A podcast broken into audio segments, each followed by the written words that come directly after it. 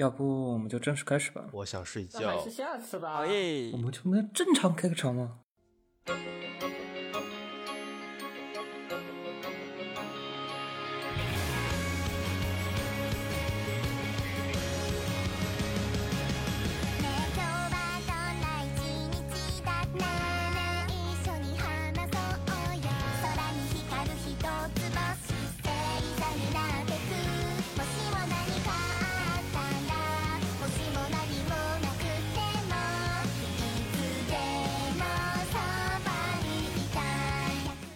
欢迎收听《季度串的最新期节目。这期节目是新番扫雷，关于七月新番。然后现在七月新番基本都放到了三集，除了个别，比如说那个黑女仆以外，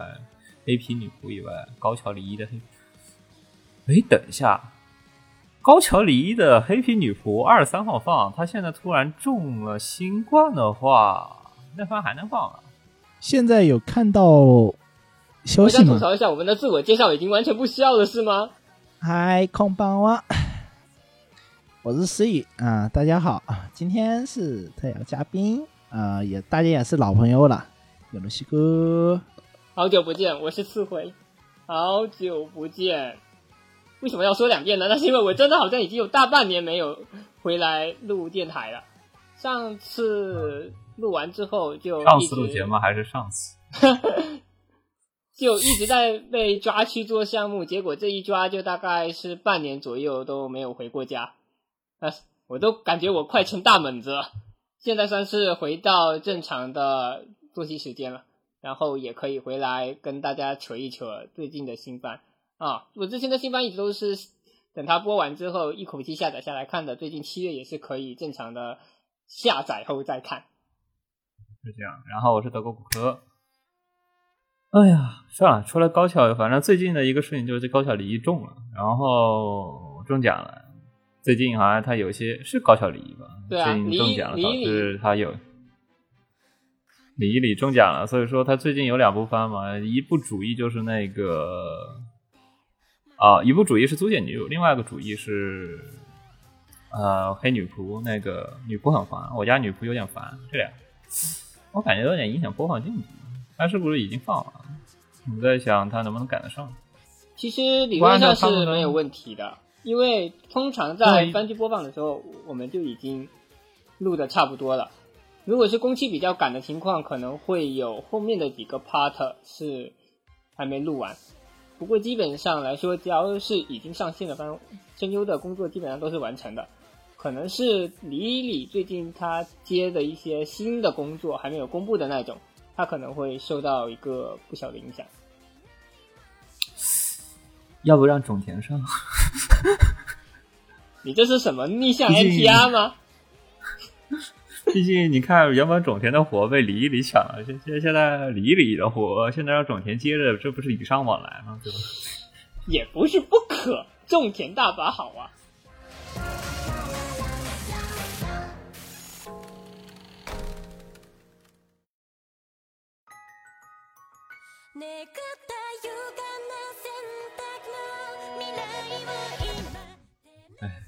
算了，祝他早日康复。我们先聊七月新番，然后这次顺序嘛，我们按照啊看的人，就我们几个我们三个人看的都看的，然后聊两个人看的和一个人看的和没有看的顺序去按顺序聊，然后有的不是特别值得聊的就直接跳过，主要是聊几个重点番，这样的话可以调整一下整个番剧的播放时长。然后首先第一部番大概是全程应该是本季最热的吧，估计也就海内外都很喜欢的番剧里人气热度第一的番剧，这个应该是毋庸置疑的吧。利克利斯，利克利鲁，对，利克利斯里克利鲁这个番呢，呃，大家可能、呃、听说他的方式可能各有不同。呃，一方面可能一些玩游戏的人可能通过那一波呃呃吉他多的一个神奇的一个躲避枪的一个手法，能让对面 AK 全中全部中，可能会呃让一些人有所共鸣。然后然后其实就是最有最有最最有 J.K. 感的那个踢屁股的一个画面了吧？啊，啊，那个确实，我周围的一些群友都在说这种事情，我们读书的时候都干过。原来他们女生都玩那么狂野的吗？哎女生女生难道不应该开始直接揉馒头了？嗯啊，那种东西是播不出来的。啊那估计是播不出来的吧？啊，哎，看包看，百分百被人体描边的女主，还有那个，我该怎么说呢？为什么那你们整体里面呢？为什么我总觉得 Takina 那个感觉有点像小美艳？嗯，他可以拿那个感觉，我更感觉有点让我感觉像上田丽奈，呃，不，呸，不是上田丽奈，是那个丽奈，那个啊，完了，我觉得怎么讲，少帝一号那个上丽娜的那个感觉，丽娜，啊，也有点像感觉有。点像，嗯，就是光一和森卡库红豆牛把绿，自然千树的感觉并不像、呃、高黄他们的黄泉九美子那么细啊，不过我感觉她好像也挺、也挺渣女的。啊，不屑，但是他够骚 那确实，啊，吉萨多的话，可以感觉是一个，就是最最容易被诱受的那种类型吧，可能会是那种感觉。就是我觉得我看完过后，不要问我为什么会有这。种这种感觉、啊。今年的元因为那个宵太他妈我觉得经典了他应该会有榜上有名。而且谁不喜欢看美少女贴贴呢？就是在在什么奇奇怪怪的榜单上面能见得到、嗯我觉得他应该是能上得去的，说不定能带一波他的起连带角色。啊，这次声优配的真的好，我突然发现金阿尼挑声优挑的真的好。这次其他豆的声优真的是让人感觉有点像，第一反应是有点像那个上上田丽奈，但实际上是那个安琪之安琪之家，但是就整体声优的活力当然让我对这这个声优原本就是安琪之家原本配的声优都是那种比较的成熟的，或者说就是有点偏五口类型的那种角色，啊，那个硬性冷性淡类型。这次这种比较活力角色，他配的也很好，所以说我觉得对他的那整体角色感觉还是很改观很高的。还有声优的制服，我觉得还挺好的，声优的制服和整体的世界观设计的还是挺 fashion 的。而且加上 A 一的那个画面本身来讲，也还是有一定的保障，毕竟是 A 阶嘛。我听说这个番剧的工期还挺好的，因为他好像说是那个监督足利他刚做完剧场版就开始捣鼓这玩意了，就是其实已经捣鼓整体架构什么东西都已经捣鼓四五年了，然后把这个东西放出来，所以各各故设定啊之类其实都弄得差七七八八了，就不存在什么工期问题，非常的稳。那虽然比较尴尬的是，它原本要播放的内容会少掉一集，因为最近日本那边也发生了一起比较大的案件，然后啊，他原本播放内容少了一集吗？对，因为它原本有一个爆炸案的，那个刺杀总统的那个，但是因为安倍啊跳跃呸！不是不是不是不是不是，你记错了，那是顶点。上上册吗那是顶点吵那是零点吗？我就说为什么我感觉怪怪的，那好像是顶点吧？因为我没看顶点，顶点应该是因为上完了那你这段擦掉吧太傻逼了。顶点顶点那个是原本是什么呀？顶点是因为他那第二集有个叫做刺杀大统领，对对对美国大统领，然后就直接被干废了，直接这一集直接不停，直接放掉了，直接播第三集，对对对，特别牛。那是顶点，操！要是隔一天放出来，第二第二天被那个，估计他就是一一步成神。现实版漫才，预言之神现实版漫才，这边刚放名。有基诺卡米，啊，说真的，《离克利斯》这个番，我觉得还是比较适合在网络上传播的那种类型。首先，它的整体服装设计还挺 fashion，的特别是那个 OP 那一段画那串画面，我感觉都可以典型拿出来卖的那种感觉，就是你放到什么时尚杂志当典型的那种服装设计拿来卖，我觉得还挺好。然后除此以外，那个各种的那种小各种就女生的小动作设计的还是蛮好，以至于就是你特别适合拿来做 GIF 放到网上去传播，你看他第一集那个对枪的那个场面，还有第二集第一集对枪的场面，第二集那个踢屁股，然后第三集的搂搂抱抱。这几个场面，我觉得特别都特别适合拿来放到网上，接下来会去传播，这样的话会更多人去看。这样的话几秒钟嘛，特别适合在网上、抖音啊之类的去传播过后做二创、做同人，这样的话进一步带动这个整部原创动画的热度。所以我觉得这是一个特别适合在啊现代这个情况下传播的一个动画。然后除此以外呢，我觉得《利克利斯利克利鲁》的。我觉得我是对他的故事没有太大期待的，因为本身足利是插画出身，这次他是负责了监督脚本和戏构、分镜，全是他自己一个人干的。所以说，我反而觉得对他的故事，我觉得不指望他写出什么特别好的故事，他大概估计写的一个中规中矩的一个非常标准的百合的一个故事吧。我估计，我大概是这么感觉。应该不会像之前的几部。和存快乐番那样给你整出一个大火，那不过是啊，因为它的题材也是那种说扮演刺客角色，呸，应该是特务角色的学生吗？嗯，他那个设定感觉就挺那个啥的，就既是学生又尼克尼克，既是学生的身份，然后又是一堆不是不是。不是不是，他是扮演成学生的特工，扮演成不是那学生他妈不就是十七岁是学生，然后同时也是特务吗？不是，他没有学生身份，他不用不不，他没有学生的身份，不是特特务机关的学生就不是学生了吗？明明还有个学生，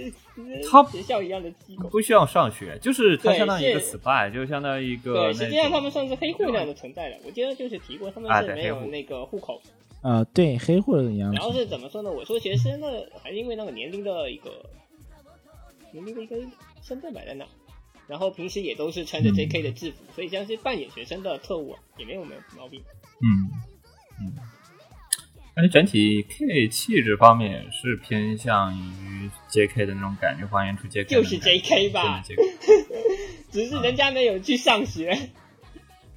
有 J.K. 成。特务的这么一个方式，然后整一个风格，看前三集应该也有一点点黑生残的要素在里面。有之前有吗？我觉得还是百合为主。有一点点，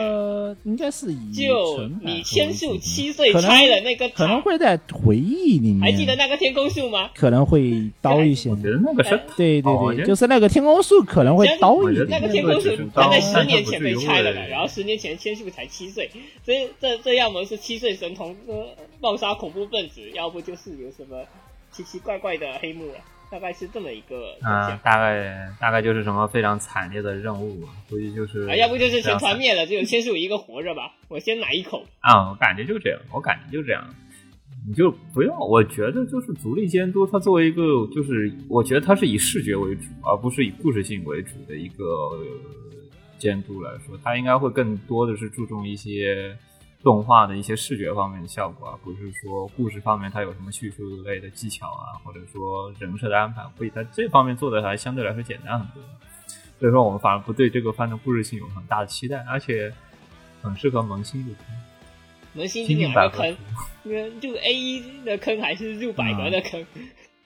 那当然是入百合的坑。呃，录清白的坑吧，重百重百还还不属于，至少目前还没有特别的那种。他的 P 图已经跟那堆百合同快乐摆到一块去了。呃，那确实，但是我个人觉得它定位还是跟金阿尼的几部作品可能会比较相似。视觉还是呃，不不是那种立志于青鸟那种那种比较。这种就直球就是就是你想要看什么，对，这种就直球一点。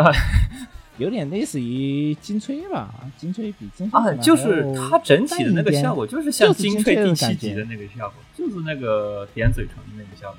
他想，我估计监督他也是想这个。嗯，大概整体是这样。尼克利斯，尼克利斯，尼克利斯，还有一个非常，还有一点非常值得说的话，主要就是 J.K. 感吧。J.K. 感的话，这一点，嗯，之前几个。赛季有那个嗯，古力特，呃古力特的话的那个 JK 感是雨宫泽做的，然后现在主力做的 JK 感也，我也觉得也特别好。但不过这两个，我估计相当于可能会有一个两个极端的一个方向吧，就是古力特的 JK 感可能更偏更向于偏向那种抑于郁那种，就是对现实感，我可能觉得那就是种文艺的略带有一种文艺气息那种青春的忧郁的感觉。啊，就对这更接近于个那个年龄。利克里斯的话可能披着一个外表是美少女 J.K. 的 JK 的然后皮里头这帮对，其实就是美少女贴贴，哎然，后里头的魂就不可能本质上还是实际还是偶像。实际还是偶像少女那一套的整体人设风格，我感觉就是，主要是它里面的各种小动作做的很好，就是无论它里面，特别是七萨多那边的小动作、人物小动作做的特别好，过后它它让整体气氛会比较轻松一点。你就算它的那故事设定比较黑松惨一点，但是它那个人设和各种动作你做的话，你会让整体气氛会更加轻松一点，因为它的语气词很好，整个人物塑造很好。啊，是这样。嗯，OK，利克里斯给分 OK，伊克利斯，很好，我觉得哎，我们来看一下，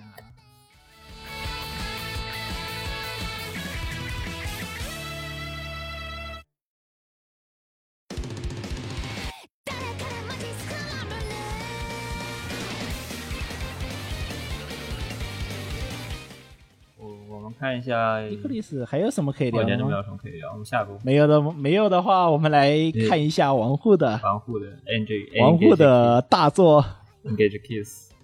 王护的契约之吻基本上这一季应该是跟利克利斯的话题度差不多。但但是听说但是没有利克利斯那么正面吧？王护那一啊个，他开头就给你听扭可能会起来了，你知道吗？对男主的，他们可能会对男主的一个人设感到一些不满。呃这，个其实，其实我作为老宅来讲的话，我并不是特别能够理哎解你。跟我这，你知道我看到了什么吗？吃软饭，小白脸，会玩枪，一枪击杀。你是葛伦，这简直就是个葛伦翻版，你知道吗？小魔镜球要狂喜了。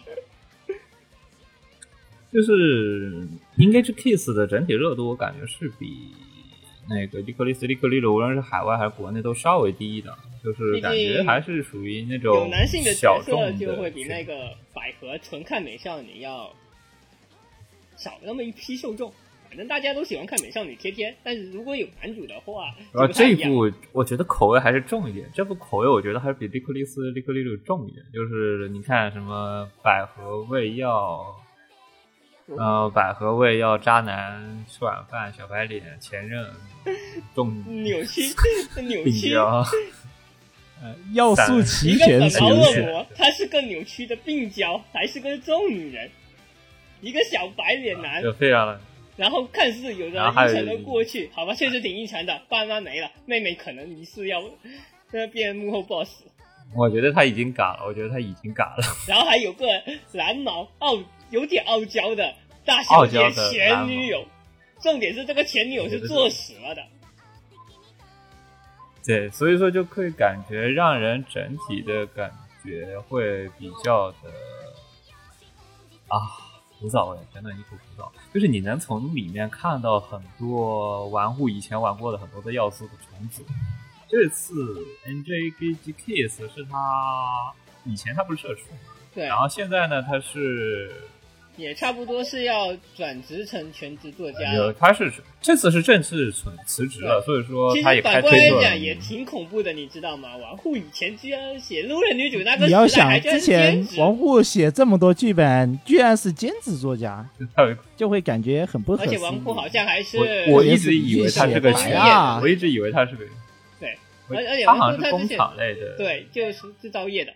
就作家全是理工生转职咯。这次就是全职做这部作品，然后上来就是拉到 A E 去给你做了一个这样的，接到一个这样顶级的一个活，让你去做监督。毕这次之前剧本我感觉他。啊、对我感觉这次反而他做的很保守，应该大概是把以前的要素往里面堆过后，就是比较，他尽量是做的比较稳不求新的东西，然后保证一个相对的热度就行。还有就是确定一下受众，毕竟玩户的受众都喜欢这种扭曲。你看，我看到第三集我已经爽了、啊！什么玩意？真也太爽了！啊，白雪狂喜是这一样哪啊是白雪就是啊？战斗每次都还要，就是明明不爱这这是妥妥的三角不。这个三角刺激多了。这个比三角刺激多了，我跟你说。我哎呦天哪，这他这他他类似一条我我直线，拿着我为了保护我的前女友，我用我和她的幸福记忆作为交换，让这个病娇恶魔出手去嗯干架。我觉得接下来马上就要出现更乐子的了，就就是假设我们这个这本毛，他对男主的啊贴贴，这份感情全部来自于他吸收了男主对蓝毛的那份爱。来，来，你来想想这有多牛多棒！这个这发二十六集，我都不知道有没有一种可能性他到到二十六集之后他准备写什么东西。有没有一种可能性，粉毛粉毛在战斗的时候也需要自己也需要消耗那部分记忆粉？毛其实还是记得的，因为你看他第三集之后，他给了一个是粉毛回忆的闪回镜头，那里面全是男主跟蓝毛的那份美好回忆。然后粉毛就还要说，可能我还要跟你道个歉。快我不知道第四集他准备怎么演 快进到男主把蓝毛全忘了，好吧？啊。主 主要是蓝毛全忘了之后，就是你现在想那个可能性，就是当你把蓝毛的男主里面就总共记忆有家人记忆、蓝毛记忆和粉毛记忆，现在把蓝毛记忆全部吃了，就剩家人记忆，他又不能丢，然后现在就剩什么粉毛的记忆。现在是蓝毛稳了，但并不代表他之后是稳的。对吧？所以说你看，嗯，多有乐子，太顽固了，我喜欢。麻烦多来点，继续血流成河啊！就你根本不知道，白雪加狂气了，基本上属于是。这集的人物这集的故事性，对这个就明显是比较更加吃故事性一些。对，而且它整一个大环境背景下的话，还有一些势力上的纷争，包括男主和本毛这对，他还讲到了之前男主跟本毛刚契约的时候是全岛追着他们杀，然后发现打不过。问题来了，打不过。也就是说，实际上在一开始的时候，本毛的这个战斗力就已经是天花板了。然后再往下的话，应该如果不遇到一个战力膨胀的问题，我觉得这个是比较尴尬的。然后剩下的应该就还是这堆感情扭曲，因为来互捅刀子吧。我现在的期待基本上全是往玩户擅长的感情戏方向写。的，我觉得推进剧情的主线主要还是在就是男主这边，就是男主之后身体肯定会越来越不行，然后对吧？这个记忆越来越丧失，然后这个这一这两部分会慢慢推进这俩人的关这。他和粉毛和蓝毛之间的关系，因为蓝毛肯定会迟早觉得不对劲，粉毛这边又该怎么办？这俩事情，我还以为你要说他身体越来越不行是因为肾虚，毕竟这个人，那他信，那可是他妈，我上你的床，我拍两个人的照片，然后我直接丢网上的。我觉得它的整个一体要素还是比较成人性的。就是你看到第一集的很多拍照片啊，像安眠药啊，或者说直接躺床上那些场景，就明显的还是有点啊传统的黄油要素的一些场景都是保留，就是有一些要素还是被保留下来的。然后听说这个人渣是他的一个朋友，谁的朋友？对啊王库的朋友？我我写的东西基本上都有一定程度的原型，包括这个软饭男。我我我我我我我不敢想了，呃，你朋友是要经历了什么才能被你写出这么一个 被臭女人和大小姐围着转的故事？就你根本不敢想他之后怎么写。应该这 case 好像反而比较吃故事性的，更我觉得咒女这个属性，你觉得是什么时候开始有？咒女吗？好像也是近两年才比较掀起的一个，不管是推子的帽子和阿卡内都多少有点 o m o 然后再往前一点的话，我想想，我怎么感觉好像我轻小说读太多了，我也有点想不起来具体哪一本开始有重女这个倾向在的。就是我感觉可能是你看像女主这样的重女的形象，可能是从病娇慢慢演变成重女，但中间可能会有一些慢慢模糊的状态，然后逐渐形成一个比较新的一个形象，就是有比较 omo 那种。对，而且它跟病娇最主要的不同，就是在于病娇它那个病是有点偏较于大神经的，就是你不知道他会干出什么来，然后通常也会带有一些番茄酱的要素。这个最早就是，呃，也不能最早最早早期的话，像我妻有奶那种就是比较盛行的。啊，我就不说十七狂山这个东西娇，了，我觉得十七狂山这个东西就就是是那种一不太了解病娇的人，就看到那种哥特萝莉，然后还有点重的倾向，就直接给他套病娇化了。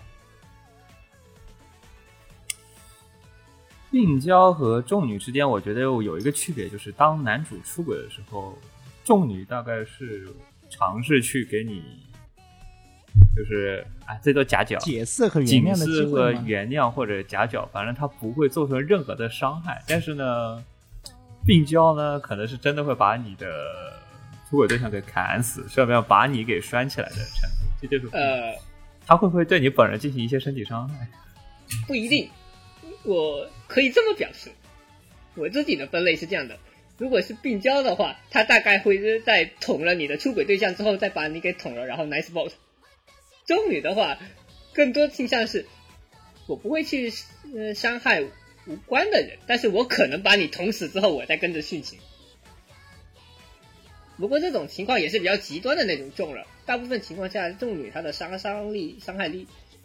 会比那个病娇要更轻一点，就更多的就是他他们的那份感情的表现会相当的重，比如某个人就直接跑进男主家里给他。不过考虑到这个本毛他是那种说，不但在一边打工一边养着小白脸，然后还无条件嗯全肯定的那种，我感觉他后面背刺男主的几率不大。就至少他不会说是把男主背后捅了，我觉得重点的重点就是他不会，重女的重点是，她就算出轨了，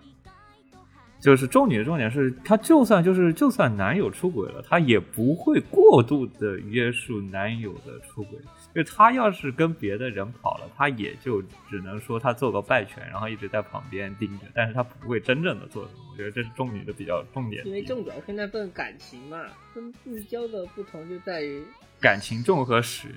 就是她是会真的干出来这个事情而。且依赖心理也是比较强，或者说是就是那种说把献奉献心理也是有。重女的一个表现强还是奉献心理那一方面，病娇的话，我个人认为就独占欲会更强，也就是说这是我个人认为这两者最大的不同，一个是独占，就一我，所以我其实刚刚那个殉情的说法其实讲的不太好，一个是独，但更还是更倾向于病娇，就是一个独占欲，然后重女就是那种奉献，我为了他，为了他，我会我要怎么怎么样这种。之前有个点，之前有个点，有人说这个女的在 PUA，宝宝在 PUA，就尝试把男主变废。还有这种说法的吗这？个你应该去找隔壁的邻家天使 你应该去找隔壁邻家天使，你不应该来找契约之吻。邻家天使才是真正在变废，好因为吧？我之前看各种帖子、各种评论，然后好像是 B 站的评论就说，这种 B 站说 B 站有个评论就说这个粉毛其实在那说明他们还是不懂然后 PUA 的。导致虽然说 PUA 这个东西，我们嗯是一个用于男性整女性的负面词，但是像女性整男性的话，也是可能会用到。不过他们的这个共性是相差不大的，一个就是依赖心理，一个就是会去破坏对方的一个自我承认、自我肯定。有首先，对方呃认识对方会认为自己是个废物，然后离开了这离开了这个恋人就不能生存，就给对方灌输这么一个心理。所以从你觉得最后是谁挂？他会挂人吗？死人吗？对死人还是有可能的，好吧会？领便当，我感觉应我总感觉这三个人谁都有可能死，是不是让粉至于毛直接挂？死那不好说。啊，嗯，我觉得按按按按按照，我觉得按照这个玩户的尿性，大概是让粉毛挂的概率。呃，这一点我非常同意。会挂。我觉得粉毛，那我就来赌个大的吧。我怎么感觉从粉毛的感觉上，就是让人感觉一股阴烈力的感觉很重的感觉，阴烈力的那种感觉。哎，别乱说，人家英丽丽起码是那种我嘴上说的要抢男人，但我干的事情是事业为先。人家也很欧贸易的好吗？人家直接从小学一直画到大，这个这个感情也很欧贸易。差不，差不多。只不过他表现的方式非常的傲娇。但其实人家还是台末的感情的工作机器就是了，所以基本上来说，路人女主她的一个角色还是具有复杂性。就有些人说的和做的可能真的是两套。但是有一说英丽丽那个败血是，他那个感情也是真的，就是，因为呢，啊，败的很彻底。所以，我还是来说哈个大的吧。有没有一种可能，契约之吻最后一个人都不会活？你这有点狠呀！我操，这有点狠，有点狠。你这你这已经不是玩户级别了，你这是老虚级别了。你要是换成轩辕玄，我是可以理。你要是。你要是虚元玄，我是信的。但是你要让我换成王户，我印象里王户没有干过这种事情。谁都不会。王户印象里，后来可能会是一个开放性结局，可能这种可能性会不会有？也可以是那种说有谁就是有谁住院了也可以，植物人了也可以，植物人也太那啥了，我对吧？我怎么想的？我怎我怎我怎么想都是让男主挂掉的可能性更高一点。你让你就大胆，因为顺序我是不好猜的，但大胆一点，我想说他一个，要不男主植物人了，本毛消失了，剩下一个蓝毛在床边的那种，白色相搏一是吧？啊，都有什么病娇剧情？什么白蛋？白蛋。然后哪一天男主醒来是没有见过的天花板了，一切都变成了空白。哎呦我去！然后就可以随着蓝毛嘿嘿嘿了。嗯，难道不是他直接去见妹妹？终极妹妹，妹妹不好说啊，因为看这情况，妹妹后面应该还有镜头，可能会成为一个 BOSS。你看，就是你按照这个剧情，你看到他现在目前的情感顺序，粉毛其实是纯工具人，纯纯的工具人，然后家人应该是排在前面，因为他是可他是最终最最初的目的就是先为了家人复仇。然后其次是蓝毛，为什么呢？因为蓝毛的蓝毛要救，但是问题他记忆可以舍，但是家人记忆他他既不要舍家人的记忆，又所以我们能不能来一个大的？到大结局的时候，他已经把人家家人的仇恨给报完了，然后接下来他没了所有的记忆，于是随随着这蓝毛的心来嘿嘿嘿了，蓝蓝毛获成最大赢家，然后粉毛出没了，嗯。最后剩下一片白纸的。我们之前那个男主被蓝毛所洗脑操控，嘿嘿嘿。哎呀，我天！你这个，你不要把你日常小说没有日常小说。你平时写小说，我知道你，你平常写小说，我觉得你就会这么写。还真有这个可能。反正我是喜欢来点大的和血流成河，最后再来点扭扭曲的，大家都可能幸福，但都也有可能，呃，算不上幸福的这么一种结局。之前那个声优广播里，就是那个这个的声优官方拉日本们他讨论过，就是就是男性和女性他会喜欢蓝毛还是粉毛？他们女性就是两个女声优讨论的结果就是，女性大概都喜欢粉毛，但是男性呢，他们觉得男性应该都喜欢蓝毛。有没有那么一种可能，两边都喜欢都要，是不是？就是你要真的要选，就是如果如果真的要谈的话，如果真的要谈的话，他大概可能会选蓝毛。如果不放那么一个大背景故事下的话，我觉得蓝毛其实可以，但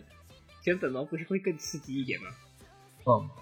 就是这个角度，我觉得是看什么角度？你是看在男主的角度，还是看在女主的角度？如果说你是站在女主的角度，你大概可能会选女粉毛多一点，就是。蓝毛属于吊着的，然后粉毛是属于追着的，这俩的感觉是不太一样。而且还要注意到男主是个小白脸，那么你呃，如果你也是那样一个小白脸角色的话，当然是去找富婆养着啊。说的也对，嗯，还是看对钱为，还是得看嗯你如何预设这个位置。能被富婆养着，那为什么还要找众女人呢？富婆她不香吗？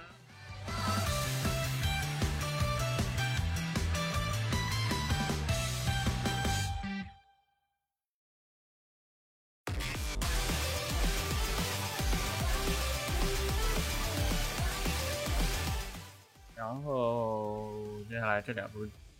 A 一的番都聊完了，那我们来一个阿宅快乐班吧，我们聊一聊异世界舅舅。来，宅快乐，嗯，异世界球队 E C K O G Z 这部番是一个。众所周知，这部番听说出圈率还蛮高的，因为把多少有拖了宅的阿宅、拖了宅的大叔都把给整过来看，古早的一些看特别热，东西存在，比如说世家呀，古早的不是 C 嘎你确定只有一些吗？这全都是古早梗啊！某种意义上只有古早梗，某种意义上它只有古早梗，而且古早的范围大概缩短成零五年到一五年、九五年到零五年左右这一段时间，可能还会更早一些。些是大概一五年之后的梗都没有。初中的，可能至少也得是初初中十十岁这么一十来岁这么一个年纪的。所以相再推一点的话，它面向就是那些是梗其实更多面向八五后。国内的话，因为上个时代的国内的话，因为传入的比较晚，所以可能到九五后和都有可能会接触到。但实际上，作为一个九九年的人，我是对游戏机没有太多知识的，因为我没有那么多钱。对过了那个时代了，你大概已经 PSP，时代了。而且最大的原因是我家里对游戏的和游戏机的管控也是有点严的。虽然书就随便看，但是游戏这一方面的话，这个需求一般是很难得到满足。所以我直到零五年零月的时候，我还在打 GBA 模拟的口袋妖怪，然后一路打到了一二年，就整个小学基本上都是在这么度过的，没有自己的机子，太神奇。好像你觉得如果抛开 Sega 梗的来说，你觉得这个番的乐趣？即使抛开呃世家的梗，它还是有很多老的阿宅也能看得非常快乐的梗，像是它一个比较古早的这种异世界的设定，实际上在当时的小说动画作品中就已经很常见了。然后像是傲娇精灵这一块，就用直子就用直子自己的吐槽，就是“傲娇”这个词是在零四年出现的，那个时候叔叔已经在异世完界还没有接触过什么真的的 elf，对，在叔，对，就在叔叔接触到其呃傲娇这个文化以前，他就被踹进去了。然后傲娇精灵的话，他就真的是纯字面理解。其实这里面的话，可能会看，比如说看舅妈会可能看的比较多吧。舅妈和静雯的故事，这里面也是前三集也是着重来描写的这么这么一个片段。因为的话，还是带有更多的女性向的角色，会让整个冒险女性来看起来更丰富多彩一点。其次呢，还有一个倒霉的家里嗯的雷贝卡，就还需要一些这样的一个卖点，而且这些卖点做的很很成功。呃，无论是呃废柴的阿娇妈，还是傲娇的大舅妈啊、甚至以后的啊呃，这巨乳巨乳勇者什么，这都已经是很都不能说很古早的设定了吧，至少是前几年比较流行的一个设定。可能会把很多不同时段的阿宅的一个消息，或者是他们的一个兴趣集合到一起，然后在一起对这个番产生一个共鸣，导致还要产生一个比较 你说性癖不就有一个比较大的一个影响度吧，我觉得是这样的。而且虽然说舅舅带着魔法感穿越穿越回到了这个现实世界，不过他这个魔法在现实中的用处也就跟那种日常番差不多，就不会有什么。以以前会看到一些作品，就是我在异世界打完工了回来，然后用异世界的那个魔法在现实啊、现实中开挂的那种，类似于这种小说，哎，那种也对，有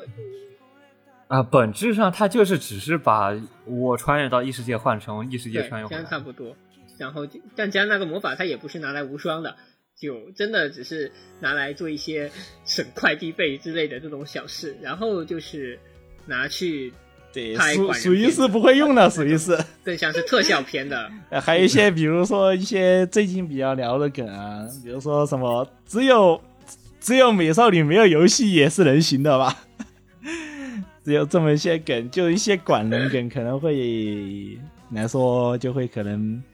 比较突出吧，这一些方面。毕竟管人也就最近几年的一整个兴起个讲，故事的形式，就是把舅舅的记忆给重新投出来嘛。然后这其实有点像是我们观众跟着侄子他们的视角一起去看舅舅过去的这个片子。因为重点在于它是个过去，所以大家的视角这样的体验也是比较亲近。然后在这种基础上，在基侄子他们的吐槽，其实就跟观众的吐槽是对应了。哦，除此以外，我感觉还有一个梗是，不知道你们那个老年人上了年纪过后，哦对于现在科技无法理解那种感觉。哎呀，触屏手机怎么用？哎呀，这个触屏 smart smart home 这个东西太高级了，我用不好，我还是用机械的吧。然后什么这种新时代的这种东西，哎呀，好方便，但是问题是它会跟以前的那种老版的东西相互套，这种略微的差异感。这种是科技上面差异感因为它有一个十七年差，然后一个是我觉得也是使用习惯的问题，因为你看舅舅他其实学会网购的速度不算慢，然后但是他在这个手感上的话，就是啊学会网购方面，就是就学会网购方面，就特别想吐槽，就特别像中国人老年人突然学会网购过后，网购乱七八糟东西的情况是一样的。网购大米，有的时候 网购大米是真的要气死人。这一模一样，这一模一样，就是哎呀，这东西好便宜，买一下，哎，这东西好便宜，买一下，哎呀，这大米好便宜，买，然后直接送上门这种感觉啊、这种网购的差异对科技的那种略微的使用方面，我们可能已经习以为常，对他们来说有点新奇，然后疯狂的使用，这种感觉会有点像，就是又排斥又喜欢。其实还好吧，我觉得排斥不会做太多，就就他接受这种现代的这个差异，他需要一个时间的过渡。不过可以看出来他在慢慢的适应。那他的兴趣吧，毕竟还是打那种世嘉的古老游戏，也没有现在也我漫画一直是，我从看完动画第一话我就立刻跑去看漫画，然后看到现在漫画最新话好像都没有讲到说他去评价现代的一个 A C G 环境是怎样的，也就是说他本身还是更加沉溺于他自己以前的那个环境，没事就打世嘉的那种老游戏。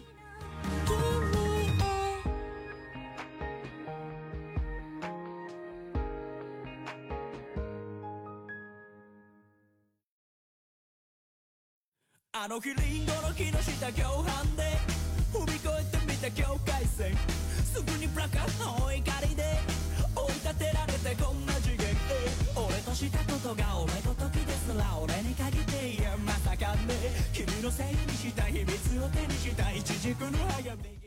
让我们来说夜之歌吧。说夜之歌，我和睡都看了。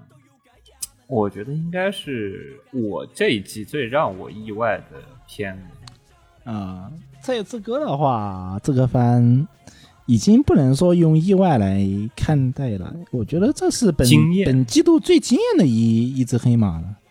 就是他的那种观感来讲的话，第一，它的一个就是一种摇滚的那种观感，就是整个 OP 就会带有非常摇滚的那种观感嘛。然后再加上，呃，女主人设的一个刻画也是，就是这种你有别于传统的吸血鬼美少女，比如说尹家索菲那种，这个虽然说这种不能来当做参考啊，也就也能比较体现出来，就是这个女主就是很撩人，上了年纪的城府，对。就是能把你掌控在骨港之间，但同时，如果当你当他做，当你做出一些出格举动时，他会略微的显得有些害羞的这种差异感。其实有点类似于一种就是身材比较柔弱的，相比更柔弱的一个男主来讲的话，可能一种类似于一种大姐姐形大姐姐大姐姐的那种形象，对，大姐姐那种形象塑造的特别好，我觉得。我觉得除了人设方面，我其实对人设反而没有什么特别大的期待，因为我是我的错觉，我感觉从《辉夜大小姐》之后开始，就大概从第二季感觉开始，就每年的恋爱番的数量是逐年递增。哦，那确实，比如说本季度还有一些嘛，就比如说类似于高木呀、黑女仆啊这些东西就，就基本上就逐年对逐年递增，如如雨后春笋一般冒出，可以这么来说。就是慢慢的替代了异世界的一方面替代了以前的那种传统的异世界，一方面替代了以前一种传统的恋爱形式，也就是那种后宫校园恋爱形式。主要还是漫画嗯这个一是后宫秀爱恋爱二是特别拉扯感觉，二其实还是另外就特别漫画那题漫画的那个题材，一方面还是比小说要广，就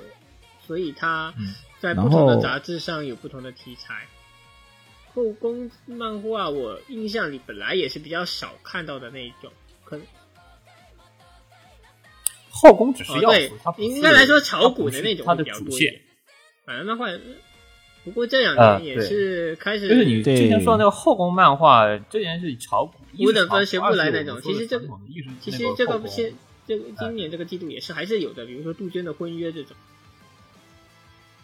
啊啊，杜鹃婚约这个还是挺挺古早的。那那个那个确实挺古早的。然后这就是《彻夜之歌啊》，还有一个非常令人称道的一个点，就是他们的摄影做的特别好，摄影这方面的，那个摄影就对那个摄影整整体的夜晚感觉，第一它的光线比较柔，它是用那种虚焦的效果去做你的整体的夜景的效果，你会让人感觉有点类似于水墨画的那种感觉。你会说你把镜头故意调成虚焦过后，过后你会感觉整体的背景是模糊的感觉，有点像就有种像有那种霓霓虹那种感觉，就是整个夜景就散光过后，对，整个夜景特别的舒适，而且相对于其他一些动画的夜景的话，它的线夜景显得特别的明亮。它是大量的用那种霓虹光的效果去做的整体，它不是，它是做的是那种用的大量的紫色和就是类似于紫色就暖色用暖色、橙色、啊橙色。紫色去做整体的一个灯光或者那个星空的效果，然后还有很大的月亮以及以及女主很好的身材。还有各种鱼眼镜头的使用，啊、它对，让整体的氛围看起来，而且它的那个它不是正常那种摄影，它不是正常那种分镜的角度，它不那种写，它用的有的时候会用的有点类似 Sharp 的那种，会用比较反反人体啊。观看角度那种角度，让你感觉那种逻辑上的略微的紊紊乱的感觉，那种感觉会特意加上我们之前说的那个柔光的效果的使用，还有一些夜景方面，就看到的感觉会让人感觉让人感觉有点喝醉酒了那种感觉，啊就是半夜三更喝醉酒了，你看不清任何的东西，然后整体上头也是昏昏的，特别是除了喝醉酒以外，还有一种情况是什么呢？还有一种情况是你是熬夜过度了，然后你还不得不在那块熬夜，就强行睁着眼睛看，你看的所有东西都是虚的那种效果，就特别像就这个标题《彻夜之歌》，因为这个人半每次都半夜三更出门，对，然后凌晨回家睡觉有还有女主那个非常非常大姐姐那种，就是修炼那种感觉，可能也是给我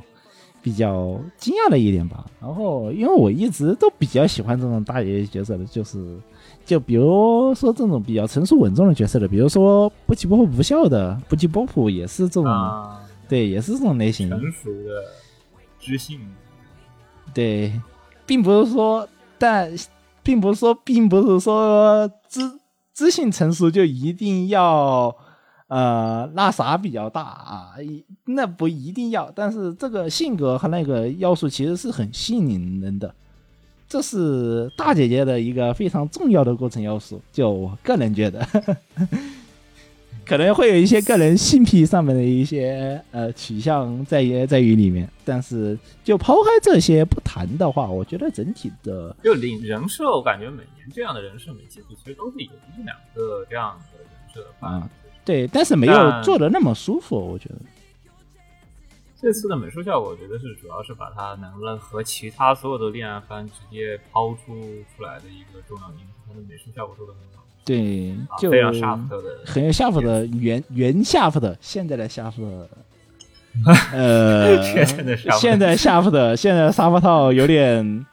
呃一言难尽。这这个季度的夏普的好像就只有那个啥来着，吕卢比谢普特一共做了两部分，一个是 Ruby，一个是那个光辉魔女，啊，差不多是这两部。啊，Shift，，我最夏普特现在这水平下降非常大的一部分要素，并不在于画面质量的下降，而是在于缺少一个灵魂和领军人物。呃，说白了就是新房走了之后，还是人都跑，新房跑了之后，还是感觉就是核心力量都不行。就就那种就是始终无大将，妙化做先锋。妙化是谁呢？佐伯昭治。佐伯我觉得这季还可以，佐伯这季那个番其实还是可以。佐伯也只能说可以，就他迈迈入不了顶尖的那种，就是监督的一个行列，然后就会让化夏普的那种比较好的一些作画资源，就可能感觉，就我我的观感就是，他作画资源很好他，的作画资源也不够了，我觉得他连作画资源都不太不太充。至少在雷雷卢比上面来看的话，呃，作画资源有肯定是有的，只是说没以前那么充足了。啊，你对，肯定不能但是跟巅峰时期的小圆相比。那确实，嗯，现在夏普的啊，不不是特别好评价，我只能这么说。嗯，有人有那有点让人小失望嘛，就是新房走了之后，其实是带走一批人的，还带走了很大一批人的，包括一些什么时候挂的。我现在感觉他要就是稍不留神，感觉就要领店要破产的感觉，现在上对但是他工期好多呀，他的工他现在排班排的真的多，就是你像除了他手头上的，他之后还有小圆的那个剧场版瓦尔普奇斯的回天，嗯，对，小圆新那剧场版。个东西它呃从宣布到现在还没有做完，我已经差点忘了，甚至我怀疑他是不是已经上映了，然后我不知道。他是我记得徐元轩这么讲的，他好像是一四年还一五年就已经把剧本写完了，已经丢给沙普特了。在沙普特中间排期一堆，以至于他从来没做过这个企划，然后最近才把这个企划给啊，十周年的时候才想起来我们来开始。做吧，然后。如果还能是新房回来做的话还行，因为这个东西它最早就是新房和老师整的，可能后面还是新房自己来负责这个。因为新虽然就是说他就算跑了，但是外挂回来还是可以的。那确实，但是现在的沙福德还是当年的沙福德吗？感觉难。实际上现在在夏普特已经不是当年的夏普特派尼的了呀？对吧？当年的《派尼的物语》的制作豪华程度和现在的沙福德来说，真的比不了。它能做成什么样子，真的要打一个非常大的光。来 我们现在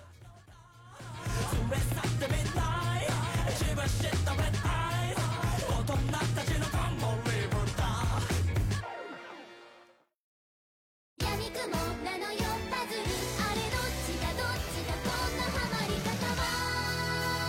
ありなし这个，我们接下来谈剧另外一个恋爱游戏，恋爱现在是恋爱情轻改改，轻改我觉得轻改， 这个玩意儿，它除了是恋爱个轻改，还能是个啥吗？呃，我只能说，嗯、就关于继母的拖油瓶是我的前女友吧，这个番，我当年只四月份的时候爆出来他是 P 九做的时候，然后在家看了一夜人设，我就已经不不对其抱有太大的期望了，基本上属于是然后。还是然后实际上看了也是一样，也是不抱太大的希望。书其实还好，整整体的一个比较，其实我觉得就是《芥末拖油瓶》是我前女友的一个整体的剧本安排，就以光轻小说的层面上来讲啊，我觉得是一个比较算算是一个比较优秀的一个剧本了。但是至于是怎么把它做成这样的，我是真的不是特别了解。因为我就是我当初看 PV 的时候，我已经心理期待降的非常非常非常非常低了。有声量他之前做的几部，我已经降的很低新改，其实都算比较热门，但是你会发现他讲故事的能力真的不行。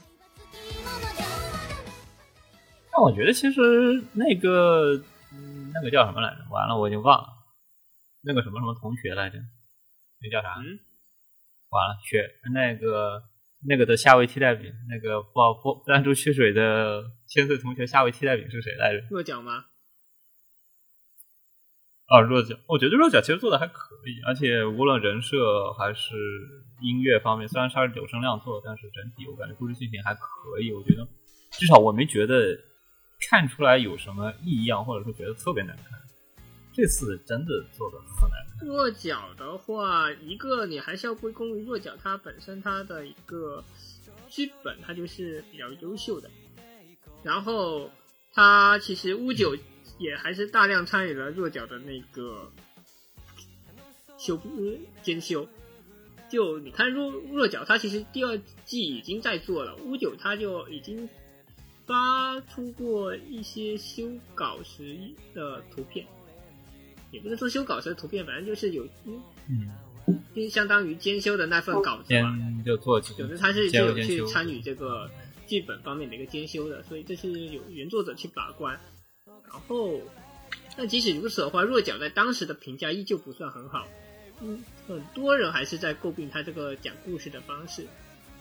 就包括像日南葵的讲课方面，其实也是很干巴巴的去讲。我一直觉得那方面，如果说你配一点那种像 RPG 一样的贴图，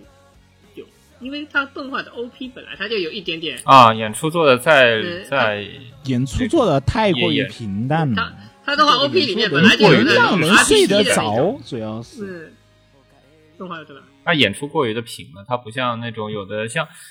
也比较有名的，我觉得像冰果那种，就是冰果，你其实，在推理的过程其实是很无聊，你在巴拉巴拉讲半天，特别是像那个你，你像冰果做比较好，因为它它有很多抽象的去给你做，它人物在前面，你放在前面给你在讲东西，但背后它是一直在切场景或者用各种各样的那种替代呃对，金方式安妮去跟你讲她在日常方面的这个过程这个演出，她是真的无敌的。柳生亮他真的相应的就是那个西果推理，西果推理就是干巴巴的在那块站站桩讲话，这边的弱角就是站桩讲话，就不会有额，外的然。后从龙王的工作到弱角，再到后来剃须，我都发现，就有声量他最大的一个问题就是原作怎么写的，他就真的是把那个场景给你原硬生生的套进了动画。我不知道为什么他会整成这么一个情况，就角色在这个情况下，他为什么会这么做？他呃心里想是什么？我感觉他这方面是完全没有去挖掘的，就是小说的表象这么点。我觉得弱角还挺单向叙事，弱角还挺单向叙事，但是这次拖油瓶是属于双向叙事，因为它的主打卖点就是两个人。对，就一个斯宝卡车切换嘛一个闷骚嗯男高中生之间的这种打情，有点像打情骂俏的 battle。实际上，我们先忽略拖油瓶这次它后面的感情戏的部分，因为实际上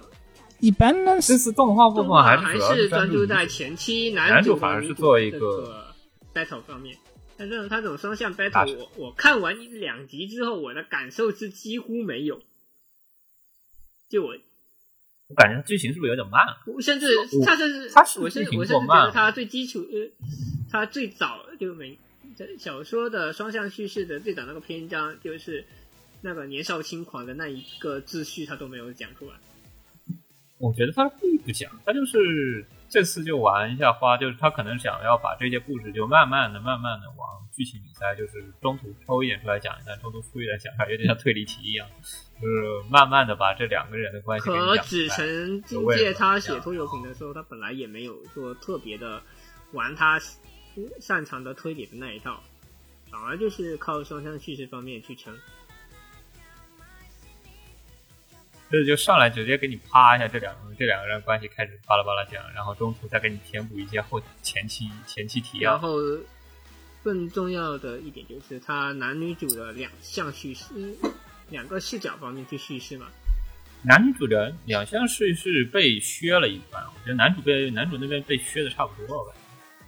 啊，几乎不是相对来说更注重的是，除非他在，因为我现在只看了两集，第三集还没有看。除非他后面给我们整一个女主视角方面讲完，我们再切男主视角，然后再进行一些章节补充，这样来切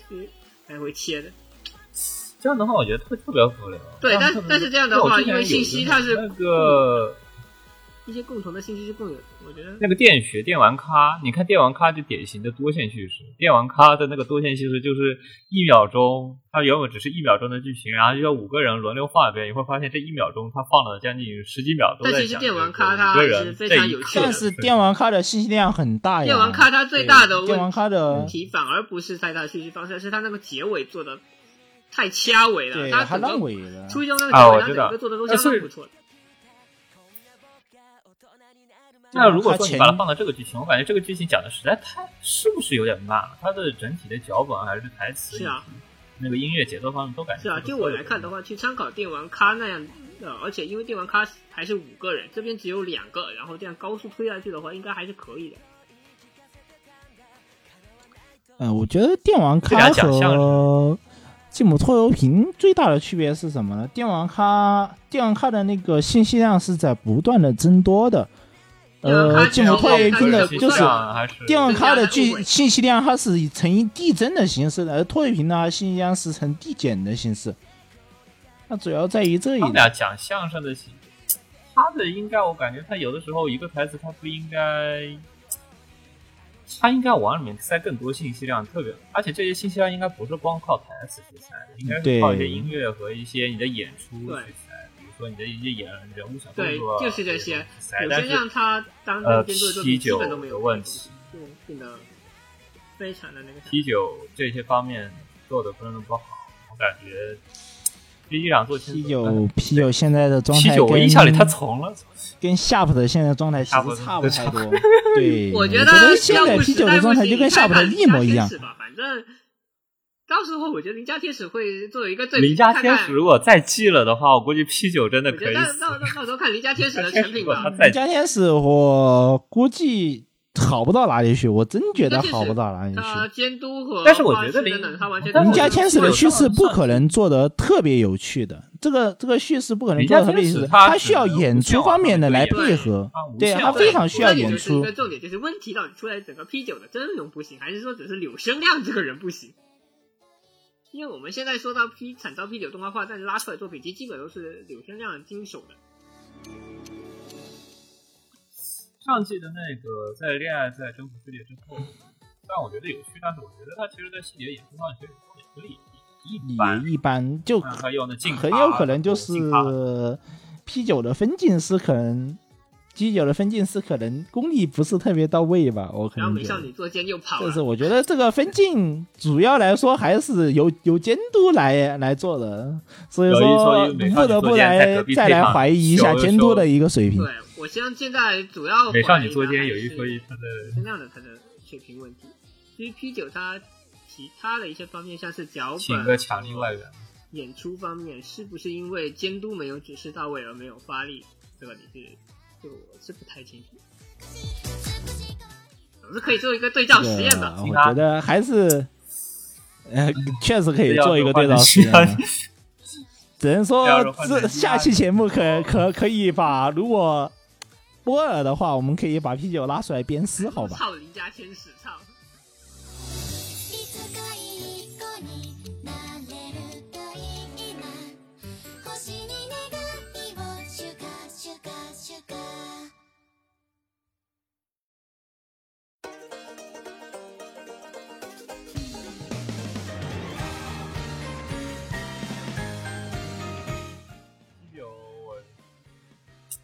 要是你知道这部番大概是之后这一部同居系网文的前锋类的作品，都改成这个死样，那之后的系列作品准备交给谁呢？要不交给 A 一？问题不大。反正你新改那么多册子呢，大不了把俄罗斯白毛拉出来，然后丢给哪一个日常系做的比较行的去改一改，然后嘣，瞬间就洗雷。丢给 A one 吗，A one A one 又又要回到、啊 A1 又 A one 又要回到一六年了吗？难道？知识，反正你俄罗斯白毛是小川的，我觉得俄罗斯白毛是迟俄俄罗斯白毛，我觉得是迟早会上的。就是现在我们上次看的十排名其前十，除了俄罗斯白毛的话，那那个那个可以，其实可以跟 P 九这两波番做一个对比。活、异妹生活，然后那个俄罗斯白毛这俩还有啥呀？现在还有什么没动画我化？想想，千岁他那个卫星虽然打是打了，但是我觉千岁问题不是很大，再往再往后面放放，因为我觉得他是迟早，千岁我但问题是为什么觉得他问题不是很大？因为我是觉得这个东西他做动画反正是出事的，他更适合拿去拍电影。我觉得千岁应，我觉得千岁是不是要交给 A 一是晚上钉钉？难千岁的剧本，他的嗯，嘎嘎嘎，千岁是嘎嘎嘎嘎嘎嘎。啊！你让交给 Free 呃，去做其。实我觉得蛮难的，因为千岁的剧本它比春雾和弱角它有着更大的一个文艺性的描写，然后还有很多人物方面的是要你自己去挖的。有时就千岁它里头有大量的一些景物的描写和一些个人心理上的一个替代。我甚至觉得，如果你要去做千岁的你知道，你心理当你描写的话，爆出这个的你可时候能，要找猫物语那种水平的演出。啊，那那可就太难了，我只能说。对，真的很难，因为心理描嗯当你爆出这俩人物的时候，大家都知道的想到一个叫 PA，一个叫金阿尼。在动画里面，我们是很难看到问题都角色的心理描写年以前，的项目。就这个人他的一个个人独白他是怎么样的，这样是很难写出来的。然后千岁他的他的书本身他在序章和尾章就是对应的那个角色的个人独白，那这一方面你动画要去做就很难。然后在角色的叙事过程中也有很多的一些比喻，通过风景啊，或者说是一些星象的冰果里面有类似的，冰果还有你像来自风行浪迹、明天结局这俩都有都有大量的个人独白，然后要么就是物语系。列，物语系列的对，所以我物语系就像物语系列列那的话，所以我觉物语得就会系列，难道你要把新房招资这种级别的监督来套到 P 九？我觉得有点有点而且太困难物语。系列它演出是比较特别的，它有一些话痨的部分，它是直接可以用文字，直接可以用文字演出。对文字和实景，心对心理那一方面的话，给我最大冲击的就是宇川一的那封信嘛，猫物语的那封信箱演出是非常强的。像那种一个风格，我个人觉得是最适合用来展现千岁的那些心理描写台词，但是这种你很难在现在的轻小说动画里面看到，轻改动画里面是很难看到。嗯说实话，最近的各种各样的改编题材里，除了《辉夜大小姐》这个出乎意料以外，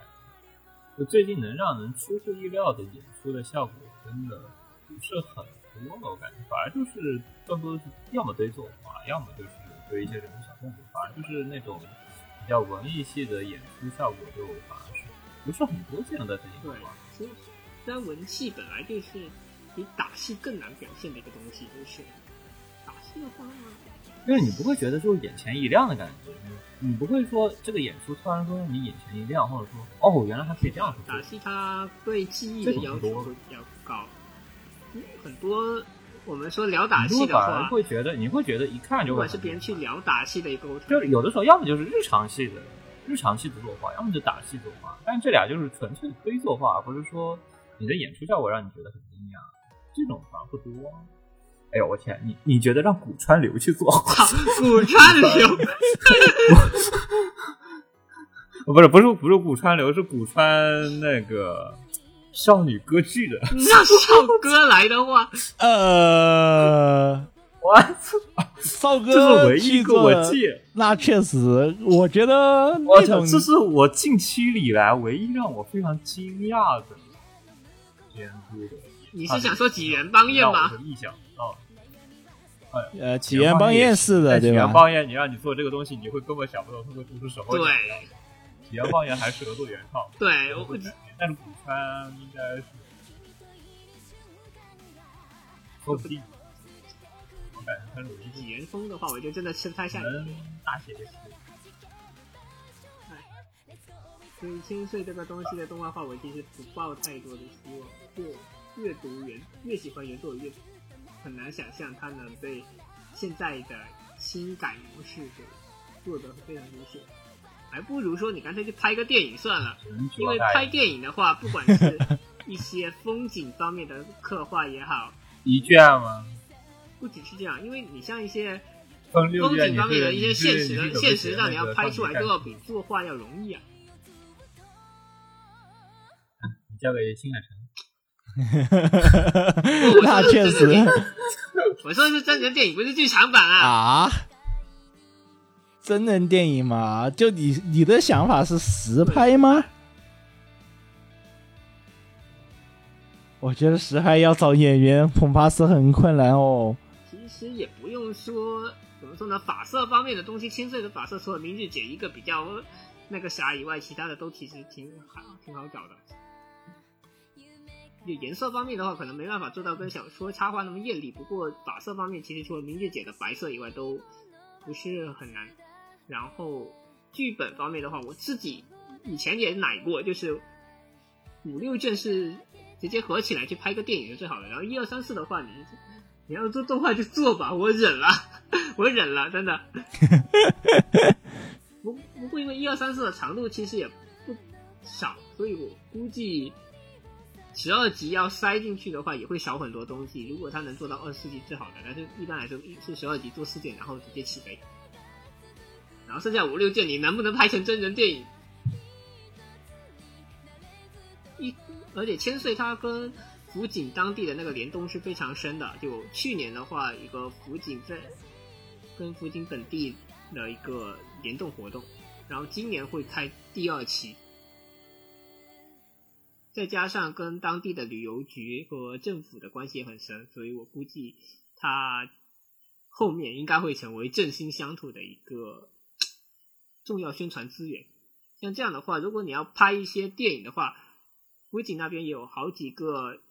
电影是呃经典场所在，所以拿来拍是再适合不过的。现在轻改的一个风向还是怎么说呢？很难说看到一个眼前一亮的作品。眼就小说你能找到很多眼前一亮的新锐，但是到动画方面的话，一个销量和门槛的要求就会少了很多。然后这些再从这些东西中拔出来的能拍出效果好的也真的不多了。